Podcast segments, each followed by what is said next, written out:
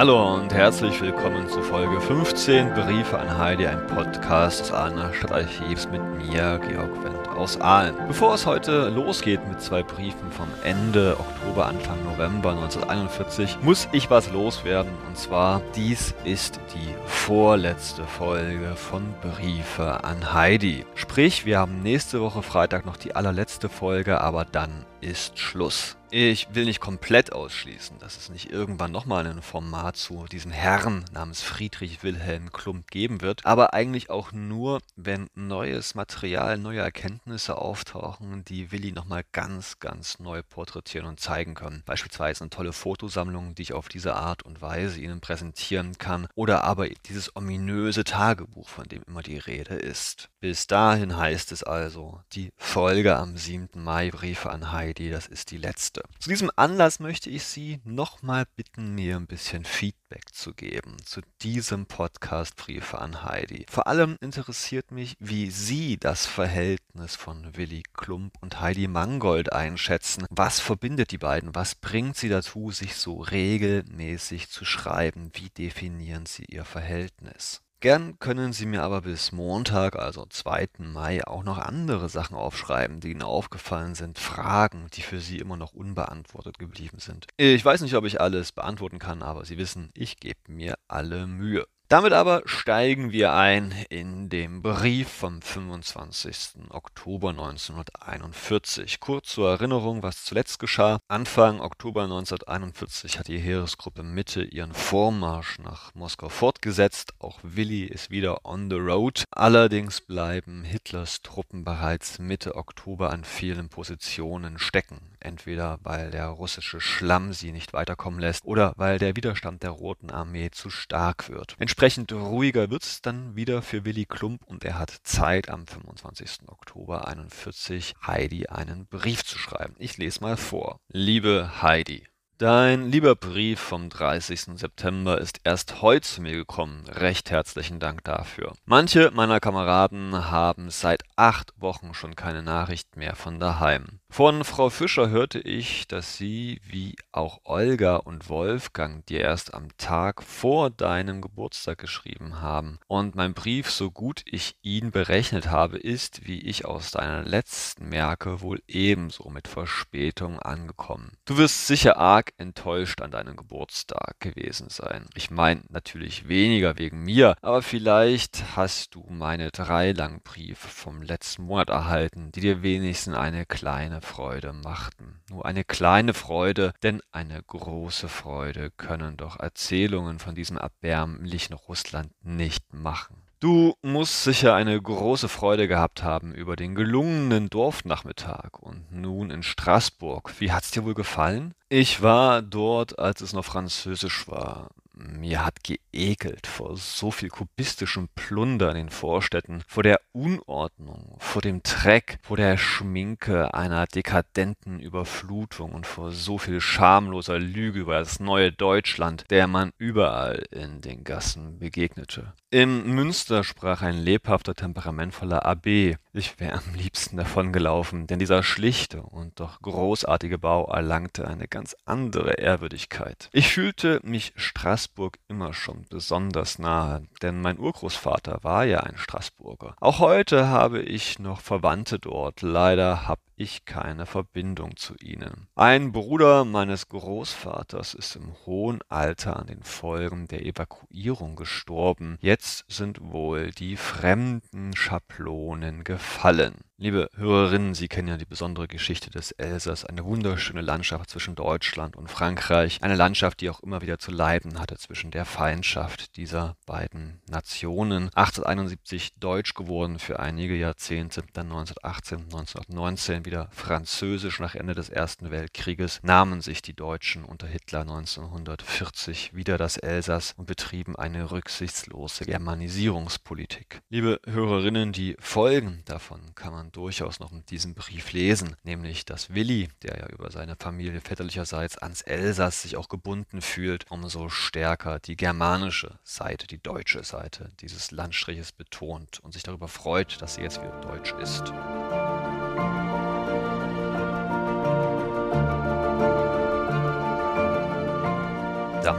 Weiter bei Willi. Wenn du Zeit gehabt hast zum Schauen und wenn du mal Zeit hast zum Schreiben, dann erzähl mir ein bisschen was von Straßburg. Ganz egal was, ob von Münster oder vom Rhein oder von der Uni oder von der Altstadt an der Ill oder von den Menschen. Ottelsburg, Johannesburg und Lück waren die letzten deutschen Städte, die ich sah. Seither kenne ich nur noch Ruinen, die sich an der Grenze von denen bei Moskau nicht unterscheiden. Welche Freude ist es für uns, wenn so ein naseweißer sowjetischer Flieger kommt, dem wir den Garaus machen können. Unmittelbar nach einem Angriff schrieb ich folgendes. Ah, mal wieder ein Ausschnitt aus seinem Tagebuch, liebe Hörer. Aus Osten kam wieder ein Russe. Er tauchte aus den Wolken, ging gerade über uns weg und verschwand sofort. Ich ließ nicht schießen. Wenn der nach Westen fliegt, dann muss er auch zurück, sagte ich mir, zog mich an und ging wieder hinaus, um zu warten. Ich unterhielt mich gerade mit Wachen, als wir neuerdings verdächtiges Geräusch in den Wolken hörten,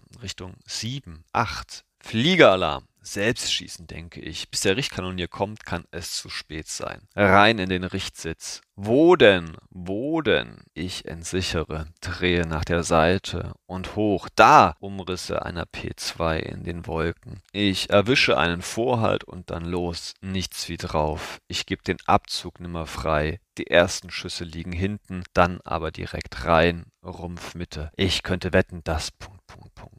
Die Waffe arbeitet diesmal wunderbar. Die nächsten Schüsse liegen vor und schon schlägt Feuer aus dem Leib. Magazin leer. Los, Sachse, los. Schön Erhard weiter. Wolken verhüllen die Maschine wieder. Da, ich feuere weiter. Rechts vor, endlich habe ich sie. Eine zweite, noch größere Flamme schlägt heraus und nun da hinein. Tiefer und tiefer stürzt der Russe. Wir sehen den Koloss in seiner ganzen Größe. Alles ging in Sekunden. Noch während ich vor Freude brüllte und aus dem Richtsitz kletterte, schlug die Maschine auf, mitten in der Stadt. Eine gewaltige Explosion mit einer breiten, hohen Flamme ging hoch. Das war das Ende. Die Waffen, die mit mir gefeuert hatten, waren verstummt. Wieder einer weniger von Stalins Haufen. Der übliche Streit um den Abschuss tobt jetzt. Ich kümmere mich nicht darum. Wir haben unseren Teil gemacht und dass ich selbst geschossen habe, das macht mir ganz besondere Freude. Ja, liebe Hörerin, Sie haben richtig gehört, das ist ein Auszug aus seinem Tagebuch gewesen, den er auch schon seinen Eltern mitgeteilt hat, und zwar am 31. Oktober, also wenige Tage später. Wir können also daraus schließen, dass er besonders stolz auf dieses Ereignis ist und vielleicht auch stolz darauf ist, wie er das geschrieben hat. Diese ja, sehr lebendige, lautmalerische Sprache, sie scheint ihm zu gefallen, sonst würde er es ja nicht seinen Eltern und eben auch Heidi schreiben. Interessanter finde ich aber persönlich aus dem Tagebuch all das zu lesen, was er vielleicht nicht so gerne mit den Eltern, mit Heidi teilt, weil es ihm zu, naja, pikant ist, zu schwierig ist, vielleicht weil auch Sachen passieren, auf die er nicht so stolz ist und die er nur seinem Tagebuch anvertraut.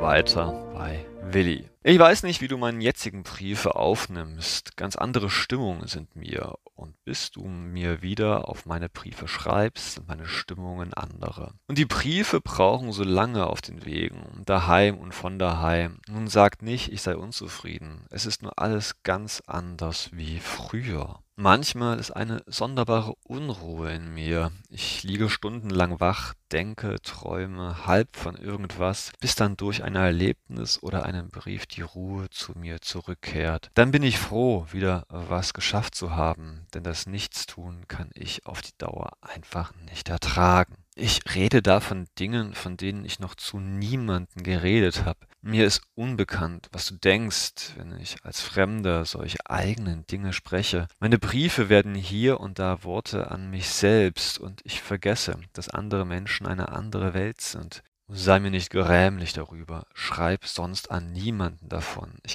kann es nicht ertragen, wenn meine eigensten Worte die Runde machen über das Burgstallhaus und an die große Glocke gehängt werden. Der Wein, den ich dir einschenke, könnte schwermütig stimmen, drum jetzt ein helleres Gesicht. Wenn dir auch dieser Brief nicht zu schwer wird, dann bin ich froh. Sei wieder recht freundlich gegrüßt, Willi.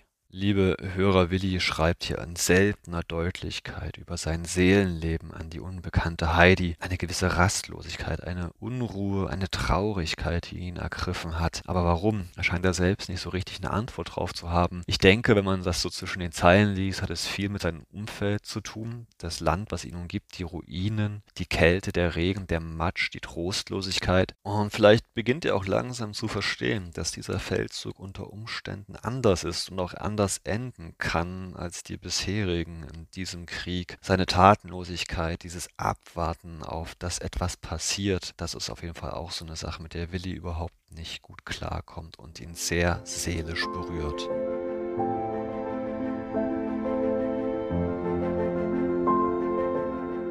Liebe Hörerinnen, 15 Tage später schreibt Willi noch einen weiteren Brief vom 10. November. Aus dem, was wir bislang wissen, können wir davon ausgehen, dass seine Einheit inzwischen Kaluga, diese Vorstadt von Moskau erreicht hat. Ich lese mal vor. Liebe Heidi, zwei Briefe und zwei Karten habe ich von dir bekommen und fand bis heute keine Zeit dir dafür zu entgegnen. Wir machten zwei Stellungswechsel, waren tagelang unterwegs, lagen auf der Bahn der Vormarstraße auf scheußlichen Feldwegen, übernachteten bei strenger Kälte in den Vorräumen von Schulhäusern, in Russenstuben, in Eisenbahnwaggons, bauten dann tagelang an unserer Stellung und Unterkunft ohne jemals fertig zu werden. Kurzum, wir waren immer in Bewegung. Da habe ich mich sehr gefreut, als eine Post wie die Schneeflocken, die gegenwärtig auf das Land niederwirbeln, zu mir geschneit kam. Und ich sage dir vielen, vielen Dank dafür. Wir haben natürlich eine Portion Pech gehabt. Auf einem Platz war fast kein Angriff erfolgt. Wir waren kaum weg. Da kamen so viele Maschinen, dass eine Einheit neun Stück abschießen konnte. Wir hatten wunderbare Stellungen gebaut, die wir kaum bezogen schon wieder verlassen mussten. Doch wir sind ganz gern wiederum ein wenig in Russland herumgefahren, haben allerhand erlebt, gesehen und erzählen, hören und bestaunten uns dabei sogar eine Großstadt von weit über 100.000 Einwohner. Liebe Hörer, man kann glaube ich stark davon ausgehen, dass er damit Kaluga meint und in der Nähe ist er stationiert. Weiß, das alles erzählen kann ich dir nicht und man muss einfach dabei sein um ermessen zu können, wie die Zustände im Osten sind und was wir alles mitmachen. Da war zum Beispiel eine Studentin, die gebrochen Deutsch sprach. Sie meinte, die Deutschen seien nicht immer da und die Bolschewisten kämen doch wieder. Dass es Steinhäuser in Deutschland gäbe, halte sie in den Städten für möglich, in den Dörfern nicht. Wir sollten sie nicht anlügen, dass bei uns Arbeiter in Urlaub fahren oder sich von ihrem Lohn etwas ersparen können. Dass es in jeder dritten oder fünften Haushaltung Radio gäbe, sei nicht wahr. Sie hielt es für möglich, dass der Hausverwalter in diesem oder jenem Haus einen Apparat hätte, mit dem man inländische Sender empfangen könne. Einzelne Wohnungen seien dann mit einem Lautsprecher daran angeschlossen. Die Menschen im Osten haben ohnehin schon einen geringen Horizont. Dass sie den auf keinen Fall übersteigen, dafür hat der Bolschewismus gesorgt. Liebe Hörerinnen, auch das mal wieder ein Beispiel dafür, wie Willi aus seinem Tagebuch Textstellen in den Briefen recycelt. Das kennen wir ja alles schon aus den Briefen an seine Eltern. Jetzt aber bitte gut zuhören. Willi schreibt. In einem Quartier waren wir mit Feldgendarmerie zusammen. Es gab interessante Berichte über die Arbeit zur Befriedigung der rückwärtigen Gebiete. Lanzer erzählten über die schweren feindlichen Gegenangriffe an einem berühmten Bogen der Ostfront, wo die Sowjets jeden Quadratmeter mit Artilleriefeuer belegten. Liebe Hörerin, letzteres, also dieser Bogen, ist ein Verweis auf den Jelnaja Bogen und die schweren Kämpfe im August, September 1941, da hatten wir schon drüber gesprochen. Ersteres aber durchaus interessant, denn es zeigt, dass auch so ein einfacher Soldat wie Willi durchaus wissen konnte, mit welcher Brutalität in den rückwärtigen Gebieten befriedet wurde, in Anführungszeichen. Also wie hier echte und vermeintliche Partisanen bekämpft wurde, was die Liquidierung ganzer Dörfer mit einbezog.